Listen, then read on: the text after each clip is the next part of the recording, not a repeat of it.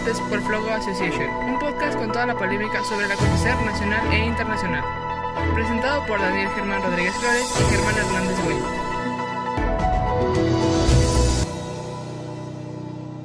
Pues bienvenidos a otro episodio de Debates por Flogo. El día de hoy nuestro queridísimo amigo Germán Hernández Goñi nos va a acompañar. Está enfermito, está crudito en, esta, en este hermoso domingo. Pero quien sí nos acompaña y quien tenemos de invitado especial es a un amigo mío, politólogo también, el compañero Eric Álvarez. ¿Cómo te encuentras, Eric? Muy bien, Daniel, gracias. ¿Y tú? Bien, bien, bien. Aquí feliz de que por fin se vaya a hacer que, que nos acompañes en este podcast y pues que nos hables un poco de tu experiencia ya, porque nuestro compañero Eric está actualmente en Corea, ¿en Seúl estás? Sí, en Seúl en Seúl, en la capital de la queridísima Corea, Corea del Sur. Y pues más que nada queremos hacer un análisis de lo que él está viviendo actualmente allá con todo lo de la pandemia, ver desde otra perspectiva internacional qué es lo que está suscitando en el país, en el mundo. Y pues qué mejor haciéndolo también desde otro punto de vista completamente. Para aquellos, hoy 5 de julio Actualmente en México tenemos unas cifras de 257 mil personas contagiadas en México y 30.639 muertes. No sé cómo estén las estadísticas allá, Eric. No sé cómo, cómo ha ido el crecimiento de la pandemia, si ha, si ha habido una baja en, en, la curva de contagios. ¿Cómo te la has vivido allá? Mm, Definitivamente Corea ha disminuido su, número de contagios, pero a pesar de todos los esfuerzos y todas las medidas que, el gobierno ha, llevado a cabo, Corea aún sigue con números un poco grandes ah, en proporción a sus habitantes. Uh, tenemos 60 de 50, 60 infectados diarios, así que decir que lo ha disminuido total Creo que no, creo que no. No, bueno, al final de cuentas, pues todos hemos dicho y todos hemos escuchado en algún momento en las noticias que la pandemia va a durar alrededor de dos años mínimo para que se encuentre una cura y para que se pueda distribuir alrededor del mundo.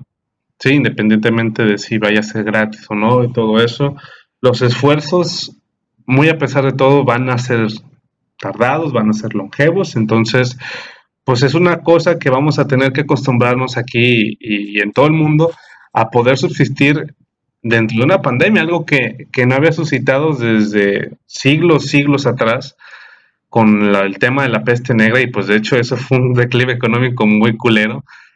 Pero bueno, hay que ver cómo, cómo, lo vamos a, cómo lo vamos a experimentar aquí en México. Yo soy de la idea de que, de que en el mundo pues todavía siento que hay una esperanza de que el sistema financiero mundial y toda la economía no se va a ir tan a la caca, porque al final de cuentas, muy a pesar de todo, pues todo el sistema económico y las, las empresas así de primera necesidad no han dejado de funcionar. No sé cómo lo han hecho ya. Pues creo que el fenómeno Corea ha sido uno de los pocos en el mundo y, y, este fenómeno ha sido que siempre ha sido igual, ¿no? Aquí nunca cerraron nada, nunca hubo algún tipo de, de, de, pausa en el país, así que a veces los, mis amigos no me dicen de que, oye, ¿cómo te fue con la cuarentena? O ese tipo de cosas. no, te vieron. Aquí no, nunca hubo nada de eso. Lo, único que hubo fue descanso de, de, la educación, ¿no? No hubo clases universitarias ni, ni pues desde kinder, primaria, secundaria, nada. Los que sí ya no volvieron fueron los de universidad, pero eh, creo que la escuela básica, pero, media básica sí, sí, volvió. Aún a pesar de que no hay clases, o bueno, se podría decir que, que no presenciales, sí hay virtuales, ¿no? Sí, claro, sí, hay clases virtuales. ¿Y cómo les ha ido con eso? Pues no, muy bien, ¿no? Aquí la, las, las colegiaturas, así le llamamos a la, al, monto de dinero que tienes que pagar, son muy caras, carísimas, eh, al nivel como de Estados Unidos, ¿no? Y, pagar tanto dinero para una clase virtual, creo los alumnos aún tienen protesta, creo, y están diciendo que que se tiene que cancelar o tienen que poner una calificatoria aprobada o no aprobado, porque aquí las calificaciones son muy importantes para conseguir un trabajo, entonces el tema de la educación no, no, no está muy bien aún. No, pues aquí de hecho tampoco, todavía, a pesar de que se están haciendo los esfuerzos de que incluso en televisión nacional se utilizan pues el cable para, para dar clases, al menos a nivel primaria, pues es un problemón. Yo digo, o sea, yo siempre era de la idea de que la educación virtual a distancia o, virtual podía ser eh, fructífera en un futuro, pero, pero creo que nos cayó muy de golpe a todos. O sea, al final de cuentas todos estuvimos... todos sí, pero no, con... un futuro tan corto, ¿no? Ajá.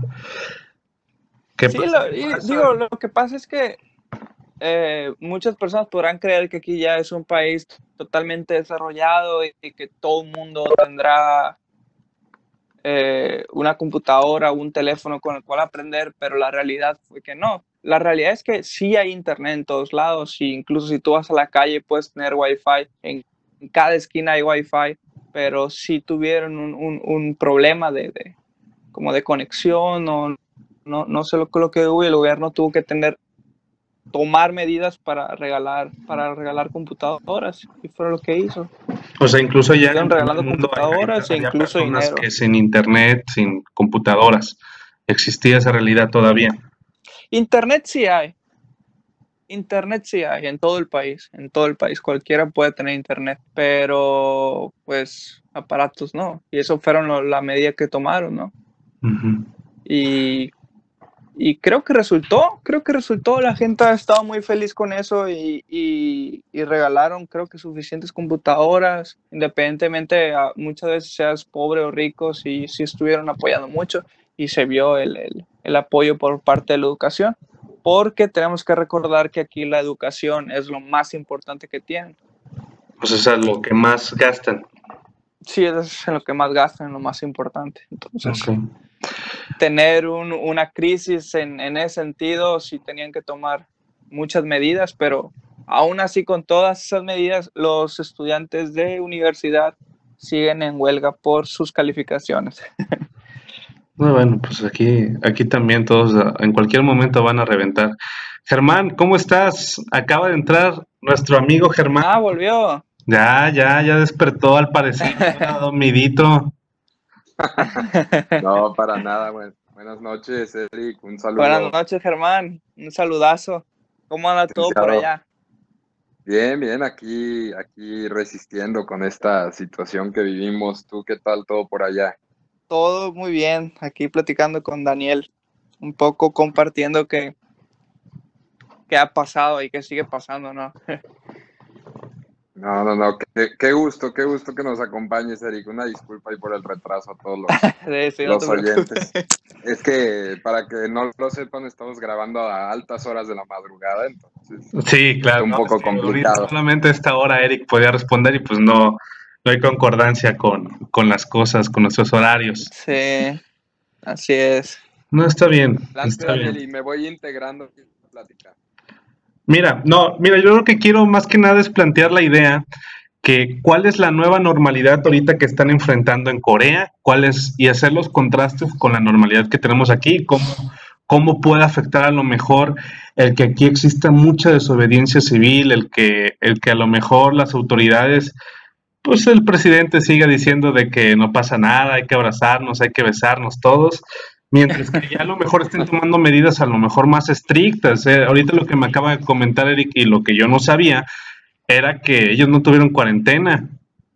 O sea, ellos prácticamente ah, siguieron con las cosas, solamente que dejaron de tener clases.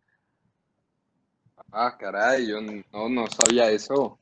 sí, bueno, Aquí, no hubo cuarentena y, cerraron algunas cosas que, que, estuvieron teniendo problemas, pero durante el, el coronavirus, ¿no? Por ejemplo, lo que es la, las, esta, las reuniones religiosas seguían abiertas, pero hubo unos casos ahí los cuales causaron unos, pues, unos epicentros y entonces tuvieron que cerrar.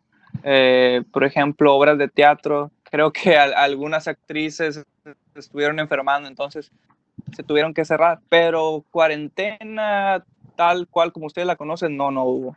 Se fueron cerrando cosas así. Oye, oye, Eric, una pregunta. ¿Y, y, cerraron sus fronteras? Eh, me imagino que, que, suspendieron los vuelos hacia China o, o todo siguió con la normalidad.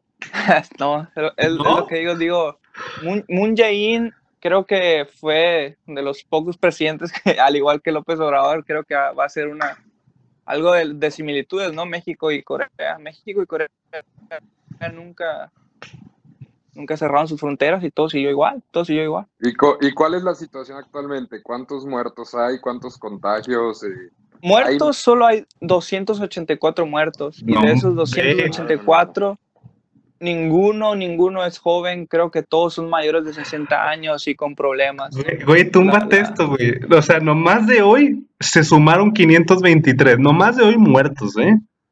Sí, sí, y aquí en todo, todos los... Sí, solo 200 personas. Total, no mames. Pero pues ¿cuántas personas hay? O sea, son un montón, ¿no? La... Ah, no, no somos, no somos... Aquí en Seúl creo que somos solo como 10 millones de personas. Y en total, déjame, déjame ver. ¿Qué vas a en total son como 50, sí, sí, 50 millones, 50 millones de personas, entonces, en todo el país, pero pues es un, es, un, es un país muy pequeño. Sí, sí. bueno. Oye, Eric, ¿y, las cifras son confiables? Digo, yo no conozco mucho de la política de, de allá de, de, Asia y mucho menos de Corea, pero ¿qué tan confiables son las cifras que da el gobierno? ¿Cuál es la situación en los hospitales? ¿Hay miedo en la gente o, viven su vida de una forma normal hasta antes de esto? Bueno, pues creo que, que Asia es conocido por, por esa característica, ¿no? De, de, estar escondiendo cifras y que uh, quizá manipulen los medios de comunicación, pero a diferencia me atrevería a decir de China, de pues, Corea del Norte, ¿no? de Japón, que, que quizás sí han, se ha sabido que han manipulado cifras a lo largo de esta pandemia. Me atrevería a decir que Corea sí es confiable al 100%. Eh, bueno, eso es a mi experiencia, por lo que yo he vivido aquí, pero sus habitantes son pues creo que muy estrictos, muy estrictos con el gobierno en, respecto a ese tipo de cosas y aquí la, los valores democráticos se viven, se viven día a día, entonces creo que sí, sus, sus, sus cifras son totalmente verídicas, ¿no? Oye, a ver, pero por ejemplo, ¿cómo, cómo pudieron hacerles para que continuara prácticamente todo y la tasa de contagio siguiera la baja. O sea, aquí en México medio apenas estamos saliendo en el naranja, ya como que quieren abrir un, quieren abrir un restaurante y ya se hace un cagadero y ya toda la ciudad se vuelve a color rojo. O sea, ya es un escándalo aquí y, y pues según eso todos hemos tomado las medidas. Digo, en algún momento yo me he dado cuenta que en los supermercados ya no, ya no dejan entrar a nadie si no tiene cubrebocas, tampoco en las farmacias, en, todos los puestos de autoservicio, cuestiones así, no te permiten entrar sin un cubrebocas. Lo, que yo no me doy cuenta es, imagino que esa, esa política ustedes la tomaron también, lo que no entiendo es qué es lo que pudo haber hecho o, influido para que ustedes... La, la diferencia. exactamente. Entre, entre contagios y no creo yo que hay, hay, un punto muy importante que es la estrategia que tomó el gobierno mexicano y el gobierno coreano. Ah, y esa estrategia fue pues decidir no tener un, como una localización de dónde proviene el virus, ¿no? Y aquí sí, aquí es muy importante localizar a individuos, así como el, el yo podría decir, el perro que busca algo, que olfatea y busca, ¿no? El gobierno tomó el rol del perro buscador y en México no, en México te enfermas y, pues de dónde viene el virus, pues quién sabe. Entonces creo que eso fue un factor muy importante que, o sea, y eso lo lograban pues con tecnología. Había un rastreo de, de, personas con que estaban contagiadas y con quienes habían tenido relación antes. Sí. sí es, una, es, una, de las cosas que más habían criticado aquí, ¿no? En México, Germán. ¿Qué cosa, perdón? Es que, es que se cortó un poquito. No, lo que, lo que decía es que se rastreaba ya a los contagiados y se rastreaba a las personas que iban o que tuvieron contacto con esa persona con la que ya tenía el virus.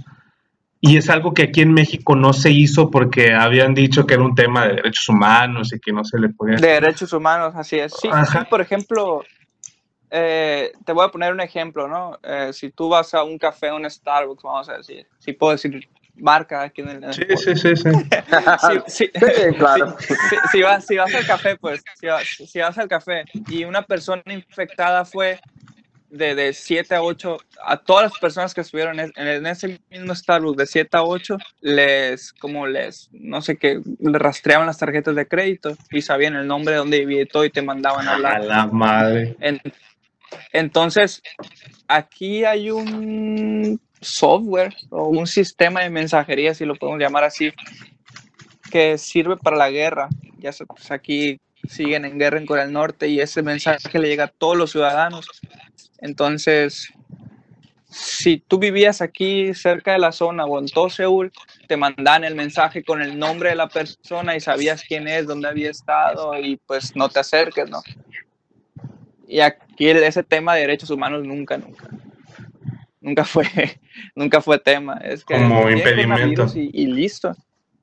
No, sí, sí, pues, no, de Esa persona tiene y, y si y si tú estuviste en el bar, en el café, en el karaoke, en donde sea, pues tienes que venir a hacerte el examen. No, mira, aquí el problema yo no creo que hubieran tomado tanta resistencia a la gente. O sea, al final de cuentas, sí. Sí, no, ni yo, pero. Si el peje hubiera dicho, hey, jálense todos y, y ustedes hagan un acto de conciencia, yo creo que hasta hubiera salido gente de que dicho, ah, no, pues la neta, yo sí, esto. Nada más que obviamente se cuidara la integridad, digo, porque también aquí se ha dado casos de que luego les andan quemando las casas o los andan mm, atacando. No, no, yo me acuerdo, yo me acuerdo que los primeros meses, así de los, del primero, segundo mes de cuando ya estaba iniciando, y aquí en Nayarit justamente, llegaron unos tipos, un peluquero, una cosa aquí de, de la ciudad, y que había ido a Francia, ¿de qué lado? Y cuando regresó, no, hombre, todos lo querían acribillar, ¿no? Ya le iban a romper la peluquería y no, no, no, o sea, estuvo muy feo. Ah, Yo digo, obviamente sí, sí tenía que haber un cierto cuidado y cierta discreción en ese tema. Lo que yo digo es que de todos modos sí debieron haber rastreado a las personas que estaban ahí, no de que nada más digan, ah, de que, ah, bueno, pues tú si tú quieres, vente a hacerte la prueba. Y la verdad es que también yo me he dado cuenta que aquí cuando hacen la prueba no es del todo eh, higiénico como podría haberse esperado en otros, en otros lados. Digo, al final de cuentas tienes que toserles a ellos, tienes que... Sí, no, y la, realidad, al, claro. Sí, no, y 15, 15 20 personas de un jalón tienen que, ser... No es barata, ¿no? No es sí, barata. no, no, no, no, no. Aquí, aquí fue gratis, por, por, ejemplo, aquí es gratis y en menos de una hora de resultados, entonces es muy rápido las pruebas rápidas. Creo que es un, eh, sí, creo que es un punto muy importante eso, ¿no? El, tema de las pruebas, que pues aquí el país fue pionero en, ese tipo de pruebas rápidas, entonces detectaron rápido el virus, de dónde viene, dónde proviene y atacarlo directamente ahí. Entonces, creo que en mi opinión ese es un punto muy fuerte y en otro punto, pues el, el cultural, ¿no? Pero el cultural ya es muy, muy subjetivo y muy debatible. Entonces, definitivamente las medidas de, cada gobierno han sido, han sido muy importantes, pero si te pones a pensar, pues el presidente, el presidente decidió pues nunca cerrar nada, seguir con la economía abierta, tomar algunas medidas, pocas medidas, por ejemplo, en, el aeropuerto siempre ha habido movimiento, pero también con muchas medidas, con procesos, con procesos muy completos. Y creo que esos están en quiebra las, aerolíneas. Claro que sí. La, la, la, el problema este económico creo que es mundial, ¿no? De las aerolíneas, porque, por ejemplo, aquí el primer país que nos, nos bloqueó fue Japón. A 30 minutos tomas un vuelo y llegas a Tokio pero fue uno de los primeros países que nos bloqueó. Entonces, si, pues si tienes una aerolínea que, que, va a Tokio unas cinco veces al día, pues ya, ya no lo tuviste. Entonces, el problema te da mucho el,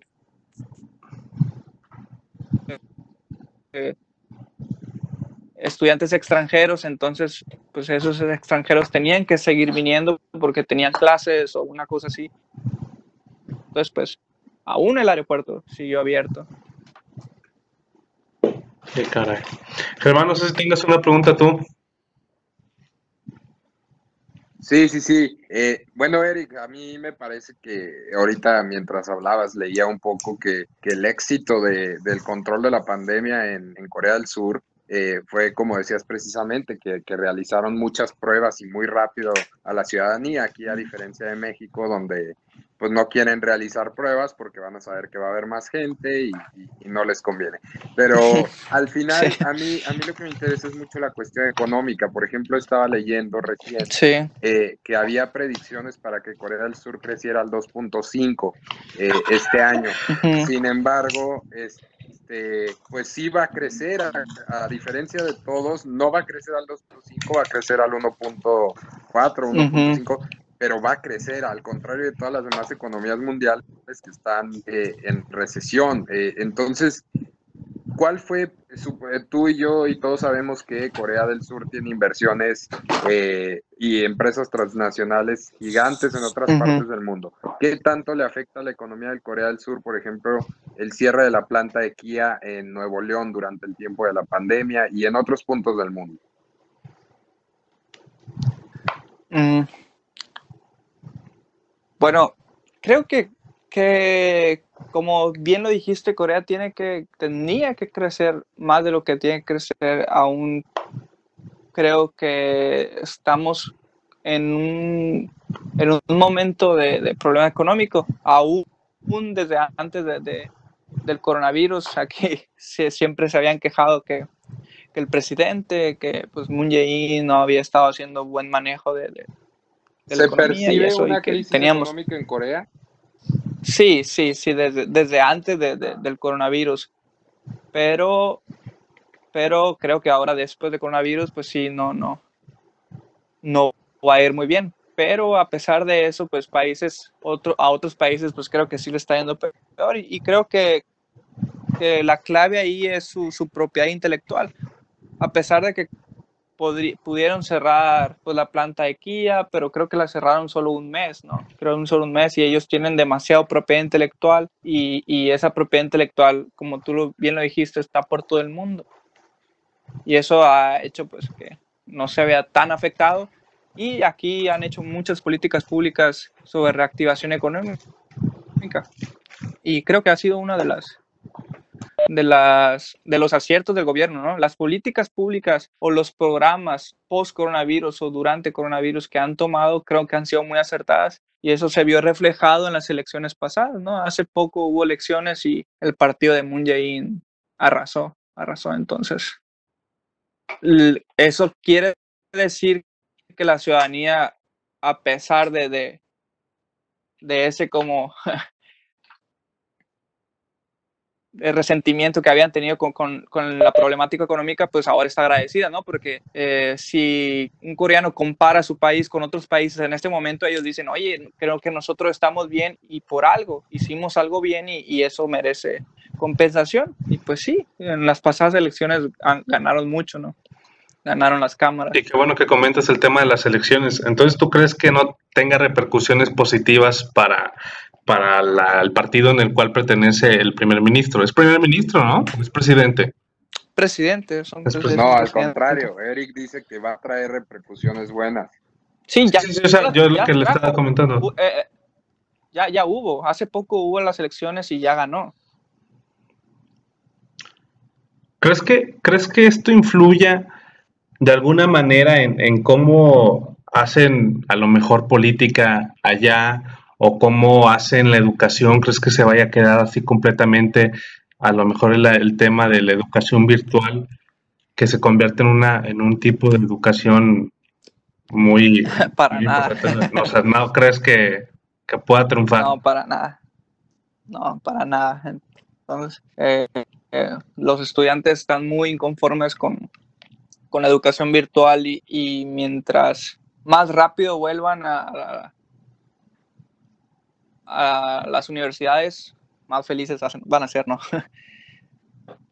estás hablando de una sociedad que pasa todo el día en, en la escuela, ¿no? En un salón de clases o en la biblioteca y que de la nada te digan, no, ya no vas a ir y vas a estudiar por la computadora y aquí la mayoría de, profesores son profesores pues no jóvenes, no, hay, no, hay, muchos profesores jóvenes, entonces ese, esa distancia que hubo entre la tecnología y los profesores no fue muy buena y la, pues el aprendizaje no fue igual.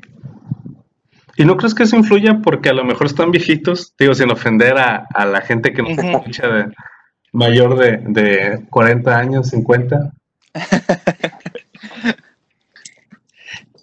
que yo creo, que sí, pues, la forma en cómo enseñan, o sea, yo imagino que en algún momento eso va a tener que impactar de forma positiva. Yo soy de la idea de que a lo mejor la educación virtual, pues sí puede tener un paso importante a partir de lo que está suscitando en la pandemia y también en, en, la forma de cómo hacen política, cómo hacen tratos económicos. O sea, prácticamente ahora ya todo lo hacen a distancia. todo lo hacen a distancia. Entonces hay que mm, ver.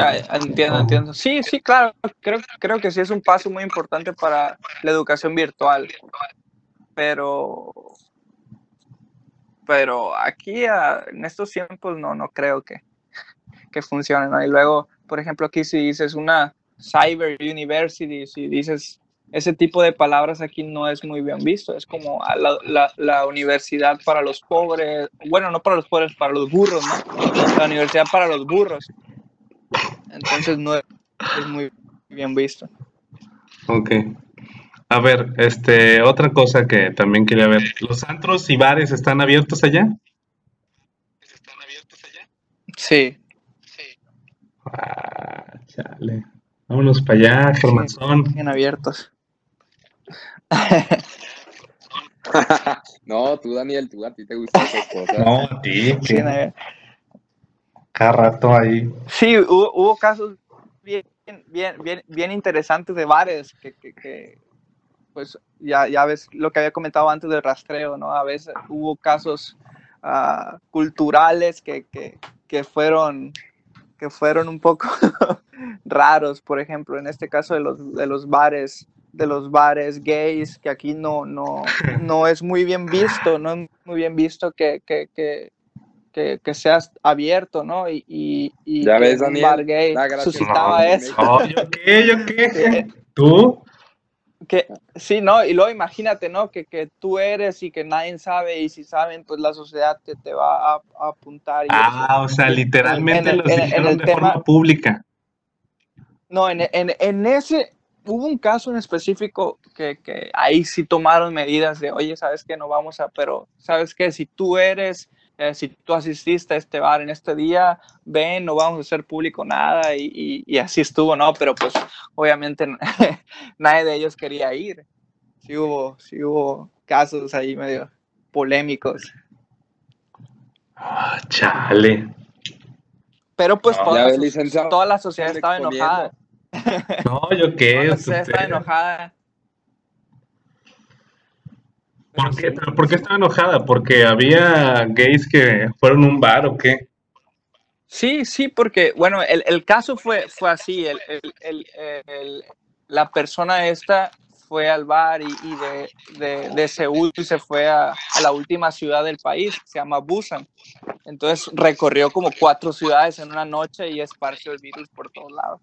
No, qué buena noche. No, sí, mejor que la de Freddie Mercury. ah, no, licenciado. Este, ese güey bien puede servir como ejemplo de, de cómo se puede contagiar un montón de gente, ¿no? Lo digo muy triste, licenciado. No, yo que feliz de que estén encontrando a la gente allá. ¿Le, hubiera gustado pasear o qué? No, a usted lo delata, mejor. A ver, a ver cuándo invitas a Daniel. A ver cuándo invitas a Daniel a... Sí, sí, lo voy a invitar acá. En esos, antros para que se vaya a pasear. Que venga la, la noche que venga a los bares. Oye, también allá, ah, no, no, sé si me equivoco, no sé si era en Japón o si de verdad era en Corea, pero también allá tienen como moteles temáticos, ¿no? Que son como de piratas y habitaciones de, de encierros y... Como de piratas y habitaciones de No, bueno, licenciado, se está desviando usted muchísimo del tema. No, estamos en el tema, pues Eso sí no sé, eso sí no sé. eso sí no sé yo. Está bien. No, aquí el licenciado me dijo que quería ir a un hotel de esos de, de Godzilla y en, Tema. no, sí, temático. Sí, no, cuidado, cuidado. Ah, está chido, ¿eh? Uno de Star Wars del Lego. Si quieren enviarme un Lego hasta acá a Jalisco, Nayarit. No, eso sí no sé. Ok, ok. Bueno, Ahí en galerías hay Legos también. No, muy caro. Oye, a ver, pues nada más una última pregunta para que ya estemos en conclusiones. ¿Tú qué podrías o qué hubieras hecho tú si hubieras sido este López Gatel aquí y que hubieras traído obviamente de allá de Corea? Haber hecho muy mal que él, ¿no? Creo que López Gatel ah, tomó sus decisiones y, tomó el riesgo de, decir, no cerramos todo y, vemos si, si, el virus mejora, pero desgraciadamente, pues no fue así. Uh, creo que todo depende del dinero, de qué tanto dinero tienes, ¿no? Aquí se utilizaron herramientas que ya existían, por ejemplo, ese, este sistema de mensajería que se utilizó por, porque pues ya está la guerra. Se utilizó tecnología como cámaras, como rastreos de tarjetas, ah, pero si yo hubiera estado en sus zapatos y hubiera podido hacer algo, creo que sí, hubiera hecho lo del rastreo, ¿no? Creo que eso es un punto del cual no, no, no ha sido muy a favor. Por ejemplo, yo tengo algunas experiencias de amigos que, oye, les dio el virus y, me dicen, oye, pero no ligas a nadie porque la gente se va a asustar. ¿no? Y eso creo que es algo muy responsable. Te da el virus, oye, di, porque quizá yo estuve en contacto contigo y, no supe y ya anduve con otras 100 personas más y, y, así se fue. Creo que sí. Eso lo hubiera, lo hubiera hecho. Hubieras utilizado la fuerza pública para obligar a que todos hicieran la prueba, de los que estuvieron creados? Bueno, fue, fue, el mismo problema con Estados Unidos, ¿no? Que al principio la, la, prueba costaba no sé cuántos dólares. De hecho. Ah, no, pero es allá, allá, porque prácticamente todo el sistema de salud es privado. Ah, sí, sí, pero aquí, pues, aquí no, aquí se supone que sí es gratis. colapsado, pero el sistema mexicano está colapsado, entonces es la misma, ¿no? Creo que la mayoría de personas se fueron a, optaron por el sistema privado para hacerse pues la radiografía y todo lo que se tenía que hacer con el coronavirus. Y igual no salía caro.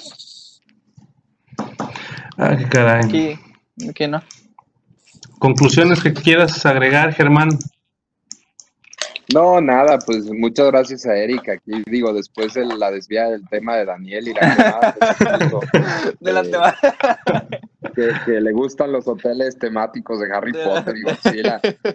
Yo no sé con qué finalidad, pero bueno, al final, eh, eh, eh, pues sí, creo que, a veces es importante también voltear para el otro lado. Aquí en México, históricamente se tiene la tendencia de voltear hacia arriba y hacia Europa, pero no volteamos hacia el tigre asiático. Tratar de aplicar lo mismo.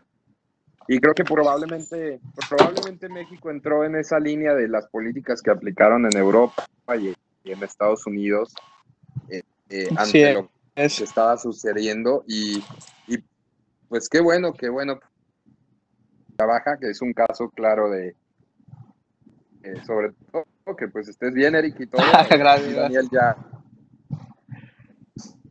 La Muy bien éxito. Sí, digo, hay, demasiados temas que, se pueden analizar, pero pues hoy solo tocamos uno. Y, igual, ¿no? Como los hoteles, los sí, hoteles los hoteles.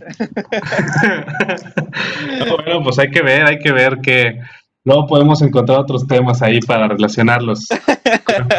no, con los moteles de Godzilla. Ah, ya, ya son moteles. moteles. No, yo dije moteles desde el inicio. Pues, ¿a poco crees que ahí se quedan a, vacacionar? No, pura madre.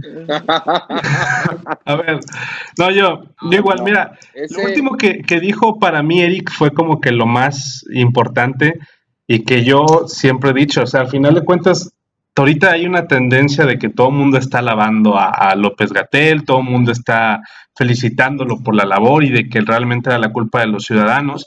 El problema es que, pues la verdad es que ellos cometieron errores desde el día uno.